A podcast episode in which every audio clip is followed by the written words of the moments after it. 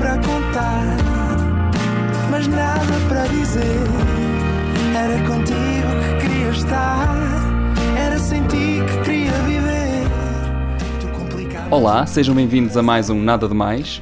Comigo hoje tenho um excelente convidado, Diogo Carmona Rebelo. Olá. Olá, nada de mais. Tudo bem? Tudo bem. Isso é o que é preciso. Bom, Diogo, tu preferes pão com queijo, com fiambre ou com manteiga?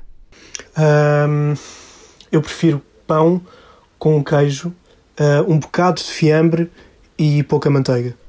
Muito obrigado e até ao próximo programa. Nada, nada demais. Não foi mesmo nada, nada demais. Mais.